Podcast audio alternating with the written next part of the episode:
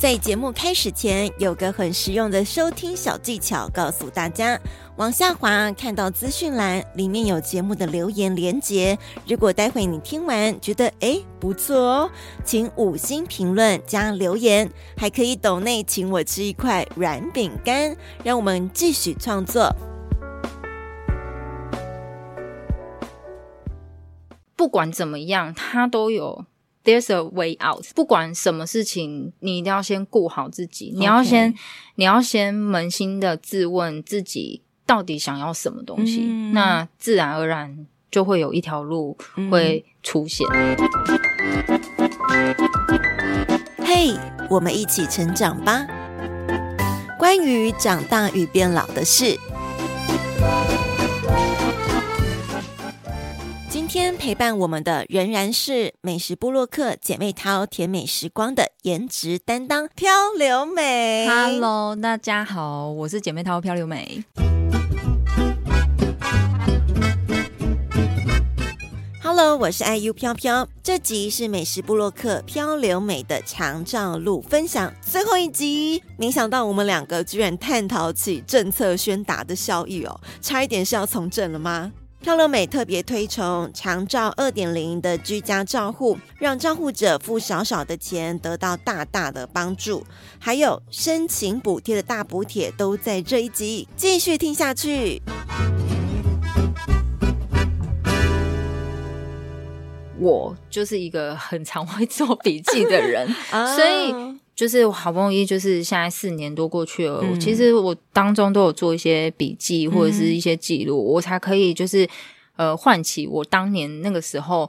发现下面代志，对，就是的一些状况，嗯、或者是我遇到的什么样的状况，然后我现在回过头来看，我可以给你们什么样的建议？这样、嗯、就是回过头来，就是我觉得，哎，如果我当初怎么做的话，也许我可以不用再绕这么多的路，或者是什么的。的对，我觉得我们现在整个不管是社会资源，或是在这种可能为类什么卫福部平常有一些宣导，嗯、其实这一块很缺少，可能资源有啦，但它不是。是能见度非常高，没错。而为什么？我不懂啊，因为我一直觉得他怕你用资源哦。因为我是觉得，为什么政府的东西每次推，嗯，都只有某部分的人知道哦，或就是就是你你必须要非常投入在这一个。状况里面，而且都要靠你自己寻找啊，你自己问，你自己花钱学经验，你自己干嘛？对，但是它不像是一个，像是比如说什么小 S 代言一个什么东西的时候，好像 好像全世界人都会知道，好像并不是这样子的。嗯、就是每次政府在推一个东西的时候。都会让我觉得，嘿，你你真的有在推吗？你你推这么久了吗？听到他们的金额，嗯、就是你说预算吗？他们的预算，我真的都会吓死哎、欸！我想说，天哪，你你可以把那个钱给我吗？我可以帮你做推广，那个 姐妹淘甜美时光。我我要钱也不多，对，你可以不用给我那么多钱，但是我觉得我可能可以达到的效益还比你好。我觉得我可能可以做的更好一点，就是至少我觉得我的同温层就是里面，我觉得可以感感染到这一些人，嗯、他们真的很需要帮忙的时候。对呀、啊，不是就是打电话打一九六六，你知道一九六，我我个人是没有打过，不是我认真的觉得一九六六是一个非常好的，嗯、就是它是一个对接口，但是。但是现在大家都什么事情都打一九六六，导致那一个接听电话的人，对，他必须要非常的知道所有任何事项。对，但是试问是谁可以马上知道这这是什么事情，或是你你现在到底需要什么样的帮助？我觉得这个对接的人非常的重要。嗯、呃，要么就是政府他要训练一个。就是可以马上，嗯，对，可以马上分析，诶，这个人他需要什么东西，我需要对接到哪一个地方，或者是，或者是当政府出了一个呃政策的时候，嗯、这一些第一线的人，一九六六的人，可以马上知道状况。呃，我我到目前为止，我不打一九六六，我打一九六六更上层的人，比如说个管师或者是什么的，哦、我都不觉得个管师很了解了，对，还何况是。哦一九六六，还何况是一九六六那一个接听电话的人，对，他不会知道，就是你确切需要什么帮助，他他不可能知道，而且他也不知道他要怎么帮忙，他只会告诉你说：“好，我帮你转接，对，给谁？”然后当你打电话给转接的那个人的时候，那个人也不会永远知道你想要干嘛，他只会告诉你说，呃，那你再去找谁？对，你再去找谁？然后这样子辗转当中，就是嗯，虽然到最后你还是可能找得到，对，你还是会找得到状，嗯、就是你还是会找得到一个解决的方法。这是这是我我一直觉得，就是我们现在目前三十几岁的年轻人好处的地方，嗯、因为我们真的会去搜寻。这一些东西，我们至少还有能力搜寻。对，那如果没有能力搜寻怎么办？对，但如果是那一些就是在老一辈的人，他他们根本就不懂得网络。对呀、啊，他要怎么，他要怎么去为他自己的权益去做发声？对，而且有时候搜寻你也是要看运气哦。对，有时候 SEO 怎么样？哎，你当下你找不到，可能过两天哎又找到，你第三天去找哎又不见了。对啊，诸如此类的。对，嗯，所以嗯，这这就养成了我就是。写部落格文的习惯，嗯，um, 因为我在做任何的事情的时候，其实我也是一个很健忘的人，嗯，就是我可能现在申请到了，可是你下次再叫我申请的时候，我很有可能就整个全部忘记了，对，所以在我记忆非常犹新的情况下面，我会把它写成就是部落格文，等到我真的还还就是需要用到这个资源的时候，嗯，我再把我的部落格文打开，啊，就是再看哦哦，原来就是步骤是什么，步骤是什么这样子，OK，才可以就是这样。这样子做，但是我认真的觉得说，我我其实是真的充满问号的。如果如果台湾一个小小的台湾投入长照，嗯、我记得二零二二年，嗯，他们好像投入了将近四十亿的，哇哦，四十亿耶，嗯，然后可能高雄有可能拿到八亿。或是五亿，我有点我我其实不太清楚，嗯，但是我一直觉得，如果是四十亿，它不应该只是现在这样子的成效，对，它不应该只是现在目前这个样子，应该是应该是要有更多人投入这个东西，而且应该有更多人去。嗯去曝光就是长照二点零这这个东西，而不是就是而不是就是我觉得现在看起来就是大家都知道长照是一块大饼，嗯哼，然后大家都想尽办法想要从里面挖钱这样子而已，就是真的有没有就是协助到真的需要帮忙的族群，这是一个非常大的问号。确实，嗯，哇，这你要从政是不是？没有没有没有，我只想管好我妈。对，非常开心有像漂流美，就是你真的有这样实际经验，嗯，然后你有用自己的力量把这件事情讲出来，希望给大家一个嗯很好的分享，嗯、让他知道你在长照过程中遇到什么问题，然后你可能会面临到的状态是什么，嗯、先让大家至少我们自己先尽点力了，对，我们让大家知道你未来有可能这些状况，对，对哇，你这样子，你从二零一八到现在，然后你现在还在持续照顾美红。哦，对，嗯，但近期就是比较麻烦，嗯、就是因为疫情的关系，哦、所以导致就是我我家那个看护，他就是三年的时间到了，他就在疫情的期间他就回国了，哦、所以导致我现在目前就是是找不到人，就是、哦、有人力短缺的问题。对，我找我我找不到看护可以就是让我放心的把。呃，妈妈交给他照顾这样子。那他说：“哎，那你用长照二点零啊，这边几小时，那边几小时，但是很破碎。”对啊，所以我现在使用的就是长照二点零，它有一个叫做居居家照护。居家照护服务，嗯，对。对，这个，然后，嗯、呃，他会依照就是，哎，假设你要申请这个东西，嗯、那你就是打电话到各管去，不然就打电话叫一九六六，他他要帮你转吧，对他他会帮你转、嗯、转接，那接下来就是会有各管师会到你们家去去做，就是详估对详细的评估，哎、嗯，这个病患他到底需要什么样的帮忙，嗯、那。这个呃居家服务这个东西，对它它其实涵涵盖蛮多的。当然，就是如如果你们家需要有营养师，嗯、那他那边是可以，这这就是包含专业服务里面的内容，哦、这样子。嗯、那它里面就有呃，就是营养师或者是语言治疗师，或者是呃物理复健的，嗯，都都有在里面。那你可以就是按照你自己想要的，或者是你想学习的。嗯，去做搭配，嗯，这样子。那刚刚就是你刚刚有说，就是那个照顾服务的，嗯、它就蛮适合我现在目前的状况。嗯，它是因为我现在没有看护，嗯哼，也就是说，假设你有看护，你就不能使用这个服务。哦，二选一。对、哦、对。那我现在没有看护的状态，但是我又需要工作，然后我也需要，就是、嗯、因为工作才会有钱，所以、嗯、所以我就需要请个。人来照顾我的家人，或者是帮忙一些事情，嗯、对，那可以腾出这两三个小时，或者是甚至一个小时的时间，然后让我在这短短一个小时的时间里面，就是可以不用太担心，哎，现在目前家人的状态，嗯，就是你你可以比较放心一点，嗯、对，但帮助其实是真的很有限的，嗯、但是还是有看到，就是哎，政府有在努力，就是他有在努力的想要把医疗资源。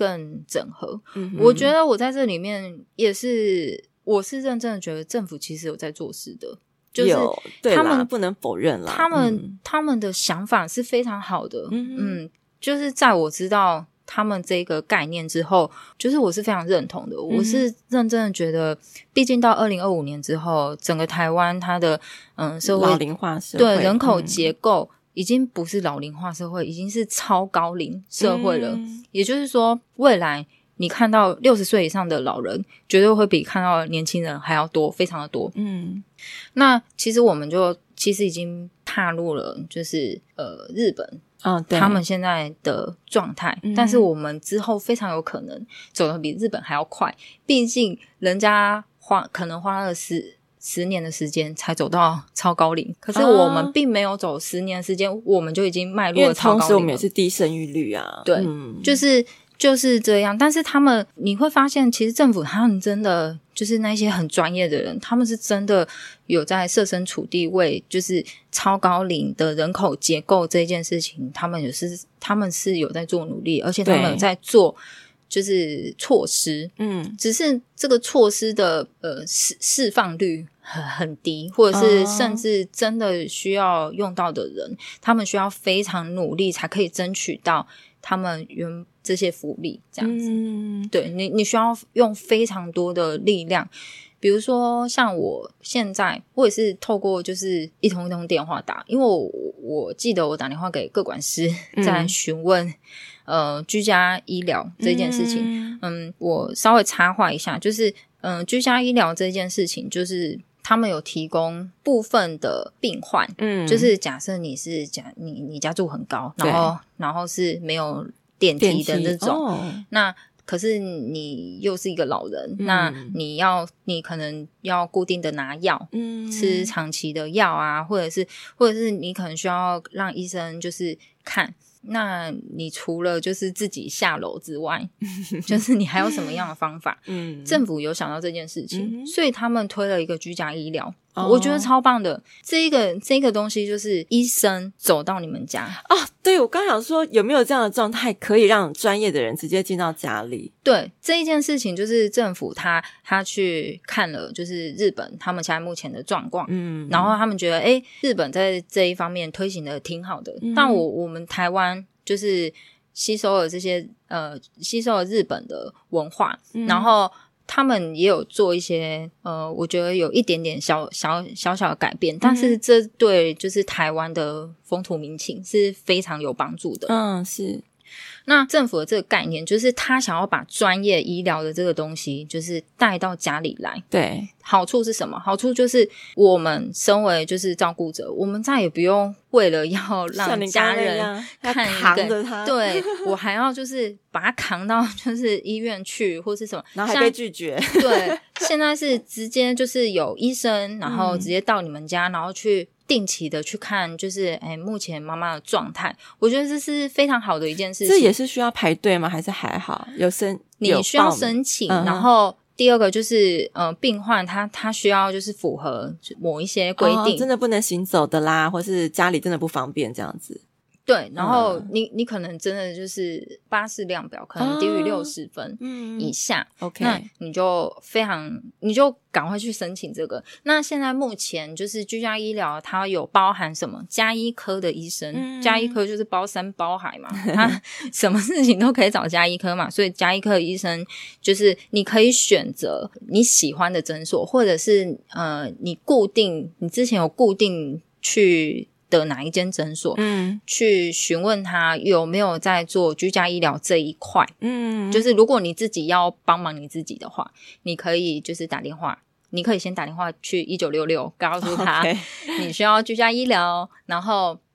他就会询问你说：“那你需要居家医疗的什么样的照护？”那居家医疗它又分成家医科，然后药事科。药事科就是你可以不用再为了要领药，然后跑去医院。嗯，然后然后现在就是药师会直接走到你家，嗯，然后帮你把每一个月的药配好。嗯，然后你你只需要给他一点就是交通费，嗯，这样子，然后。呃，刚刚说加医科，然后药师科，对，然后中医，嗯、哦，中医，中医这一件事情，就是毕竟中医它它其实历史很久嘛，针灸这件事情就是一直以来没有西医之前，我们都是用针灸救活很多人的，uh. 所以其实中医它有必要的存在，嗯，我个人是这么觉得，所以中医它也进来了，就是居家医疗这一块。嗯、接下来就是牙医。哦，牙医。很多人不知道牙医就是他有在居家医疗这一块，他不需要带，他需要带设备吗？他需要，OK，所以这就是政府很。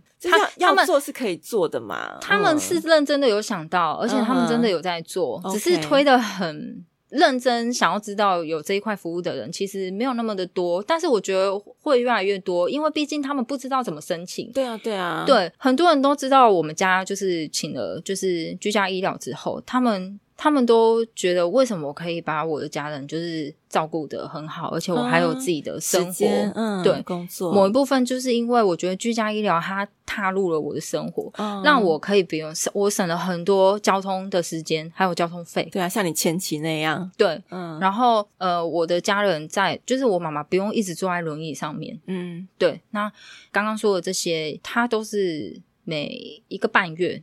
到两个月的时间，oh. 他们就是呃会打电话来跟你讲说，哎、欸，我嗯我们要来看家人哦，看看他现在目前的药有没有需要做调整，而且他会主动来找你们了。以前他说你都是被动等通知，没错、嗯。然后居家医疗还有另外一个好处就是，你真的可以跟医生做好朋友了，oh.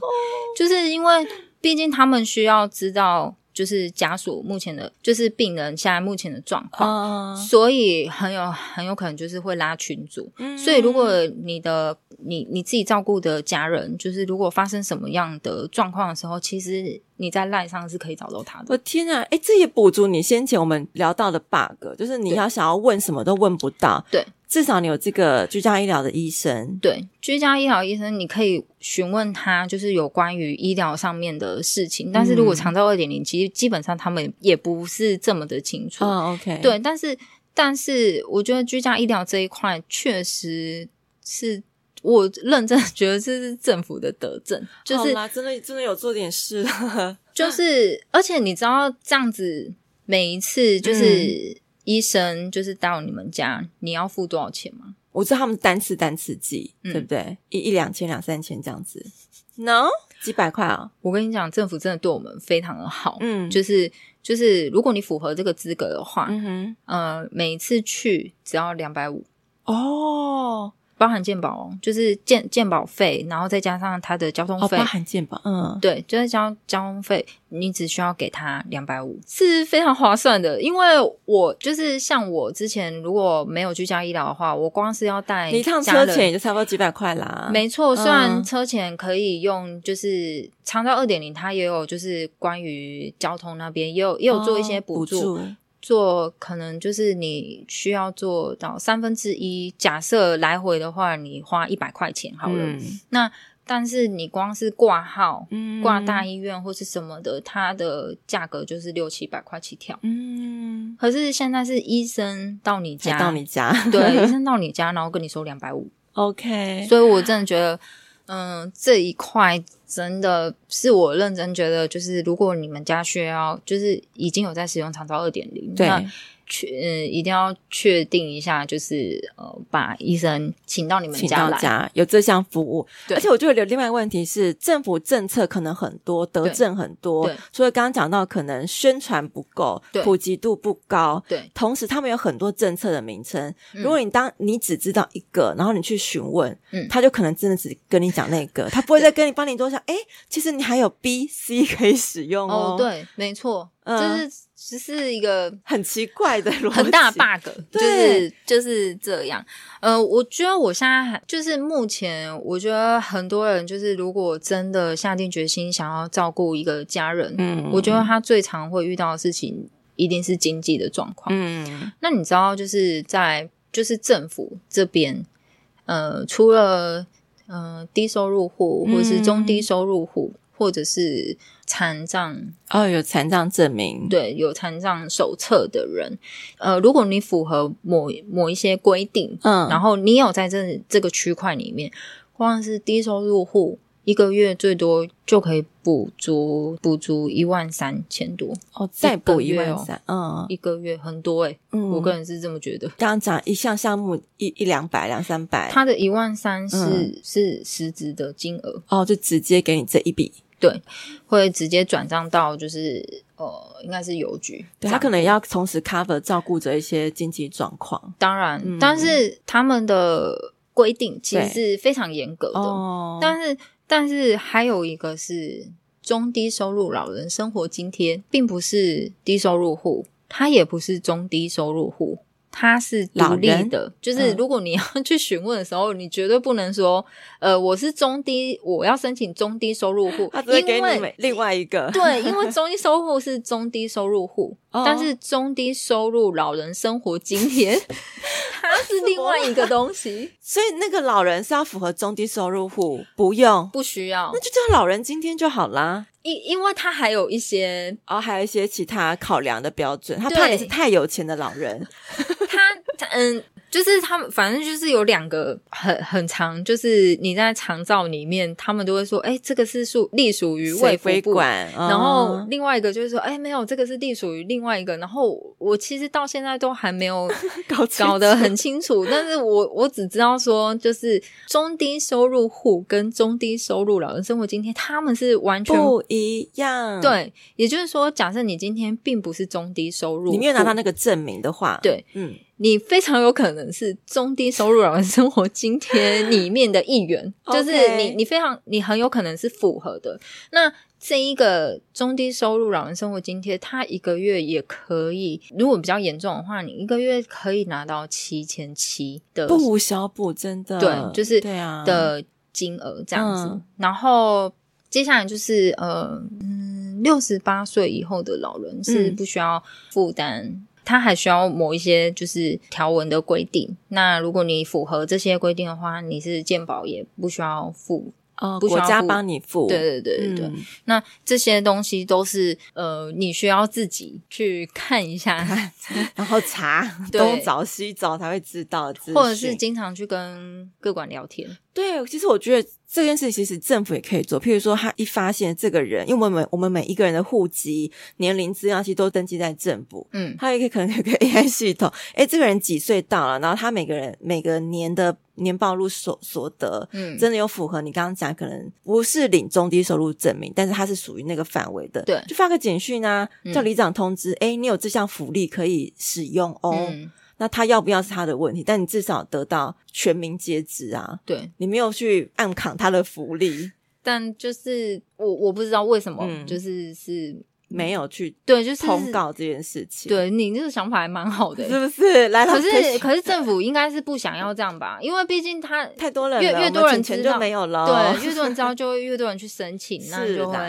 但你看，你就读后那些。透过可能什么管道才知道的人，譬如说我跟里长比较熟的人，我跟哪里熟的人，就才知道，嗯、这也不符合就是公平这件事情啊。他他就会说是很公平的啊，因为、哦、我已经公告了，我在网站上都有讲哦，是你自己 不知道的。啊、你你怎么没有跟你怎么没有跟里长比较好呢？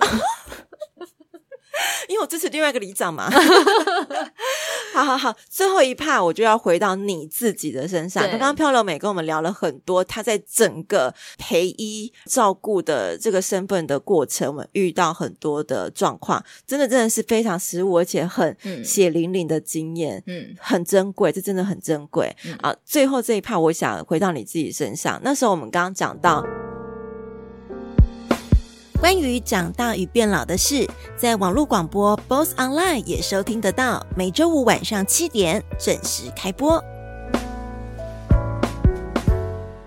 一年，你先请了假，跟公司告诉说我要照顾妈妈。对，一年之后，你自己的人生转折。嗯，一年再请一年，没有一年过后，呃，我就发现，嗯，他没有办法。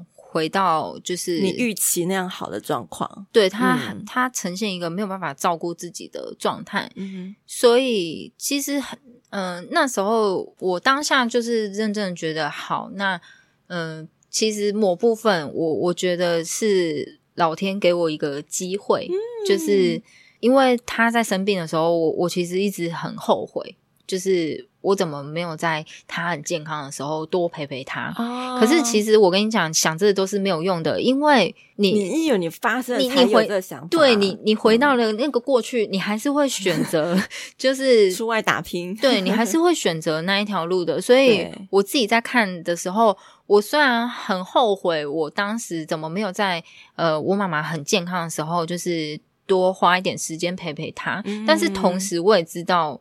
就算回到过去，我还是一样，我还是会坚持过我自己想要过的人生。我还是会选择，就是哎、嗯欸，我要去当空服员，因为这是这是我自己内心想要做的事情。对，那他现在发生了这件事情，然后嗯、呃，虽然没有办法如预期，他可以就是自己照顾自己，嗯、但其实我觉得我我自己本身是认真的，觉得说，我觉得是老天他想要给我一个弥补的机会。嗯、我跟你说，人。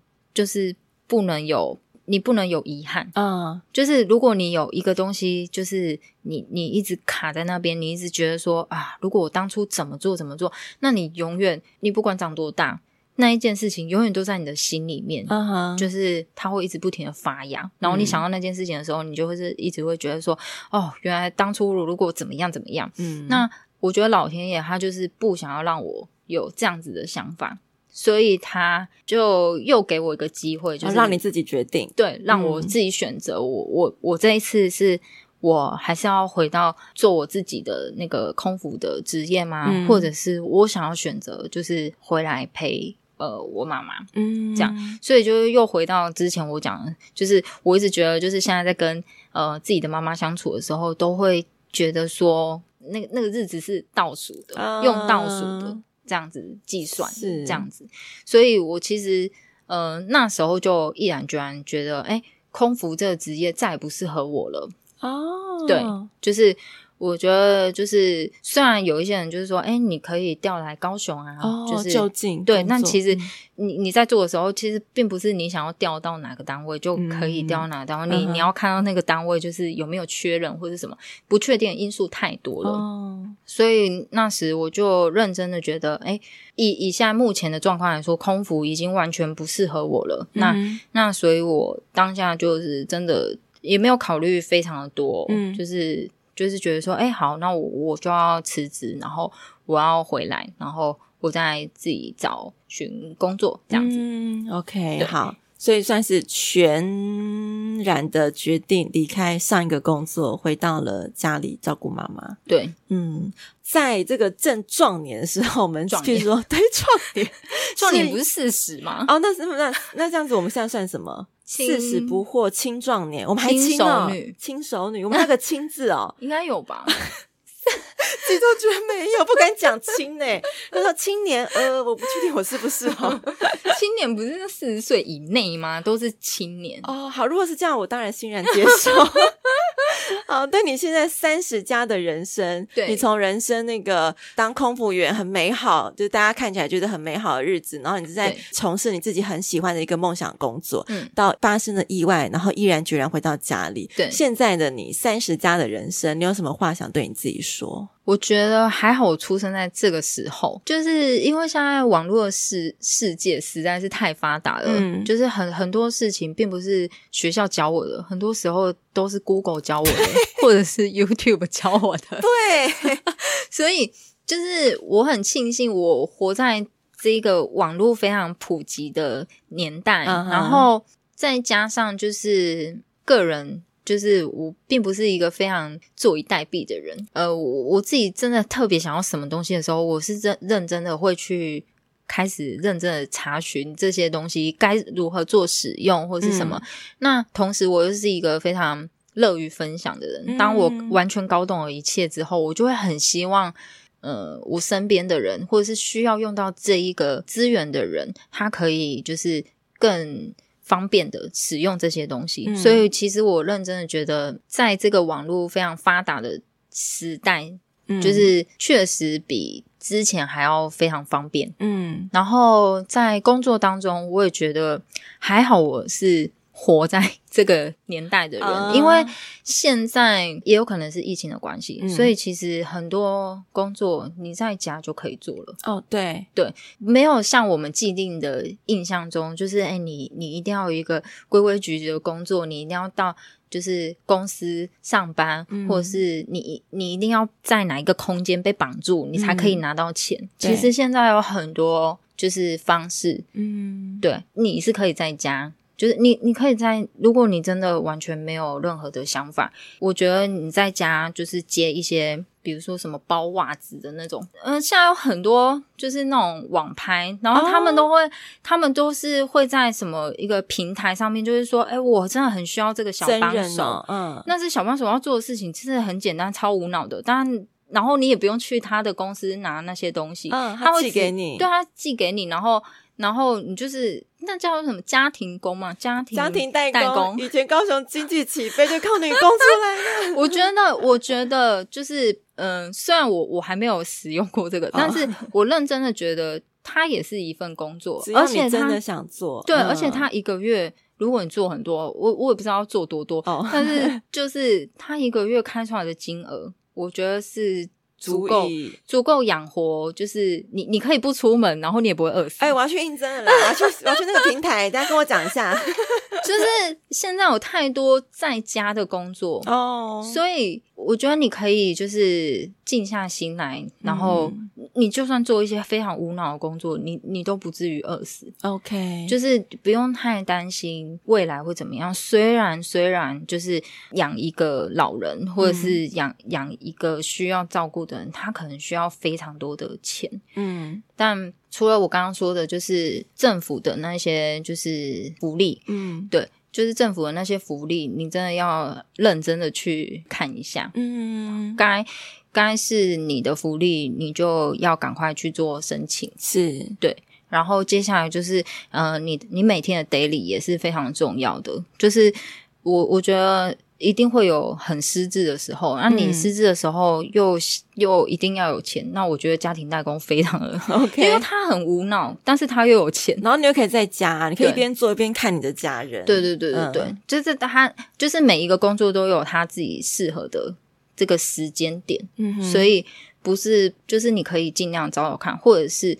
或者是询问别人也是一件非常好的事情。嗯，好，嗯、我相信应该都会有人愿意伸出手的。嗯，那心理建设呢？如果以你自己的经验，嗯、这几年一定是没那么简单。嗯、我们刚刚都比较是有提供实质上一些资源，然后一些连接。对，那心理建设上，你要你的心境怎么转换？从惊讶怎么会发生在我身上，到我真的要扛起这个责任。嗯，你是算是选择我。我愿意扛着责任，我想回家陪妈妈。嗯，但有些人可能觉得，我可不可以不要这样？我想要追求人生，但同时也有帮助家人。嗯、那种心理建设怎么调试？我觉得可以啊，就是不管你做什么决定，你第一个决定就是一定要让自己是舒服的状态。嗯，那假设你今天不是像我选择，就是要照顾自要自己照顾家人。那你其实是有另外一个选择，你可以把家人就是放在就是护理之家，嗯，对。那现在有很就是这些护理之家是非常需要经过筛选的哦。成立护理之家，嗯，他们需要对他们也是有证好的，对，嗯、就是呃也是需要政府的一些规定，对，然后符合这些规定之后，他们才可以认真的成为护理之家，嗯，所以又加上就是嗯长照二点零，它有。嗯针对就是，比如说你的家就是没有办法提供一个完好的环境去照顾你的家人，oh. 那他们也有那种就是可以把家人送到护理之家照顾的呃一个申请的金额哦，oh, okay. 也是可以的哦，oh, 可以申请。对对对对对，你是可以，你是可以自由的选择。所以假设今天换成是我，嗯、我想要追求我的人生，其实。我其实可以大可不必，就是放弃我的空服员人生。嗯，就我还是可以飞，我只是需要把我的家人就是放在护理之家，哦、这样其实也是一个方式。嗯、哦，只是呃，我当初并不是选择这样子的路走，嗯、我就是觉得我很，我想要在未来的日子里面好好的陪伴。就是我，我想要补偿我当初没有没有好好的陪在我妈妈身边的这一个遗憾，嗯、所以我选择的这一条路。嗯、可是不代表我当时没有别的路可以选哦。所以，所以我觉得，嗯、呃，你刚刚说的那个心理建设，嗯，就是不管怎么样，它都有。There's a way out，、嗯、就是他有一个，你一定要先顾好你自己。对，你不要因为谁的想法，或是情绪勒索，或是怎么样，对，然后先没有去想好你自己，你就先选择，那可能会造成你后面你会每一天过得更难过。对，嗯、就是不管什么事情，你一定要先顾好自己，你要先.你要先扪心的自问自己到底想要什么东西，嗯、那自然而然。就会有一条路会出现，嗯、是对，就是这样。好赞哦！原本我们只要聊三十分钟，哇，就可以去好几集了呢。超多实用的小故事，我就跟你说，三十分钟根本就不够，我以为一小时，现在快两个小时，超强。好，真的要再次感谢漂流美。嗯，之后应该很多时间可以再邀请你来，可以，而且你真的超愿意讲的，嗯。是不是讲太多？就是很愿意分享，我们要打断的意思，我打算一刀不剪了。谢谢漂流妹，谢谢，下次见，拜拜，拜拜。关于长大与变老的事，在这里会举许多在长大与变老当中的真实故事，提供给遇到困难时的你我一些实质的帮助。Apple Podcast、KKBox、Spotify、First Story、Google Podcast 都能听到哦。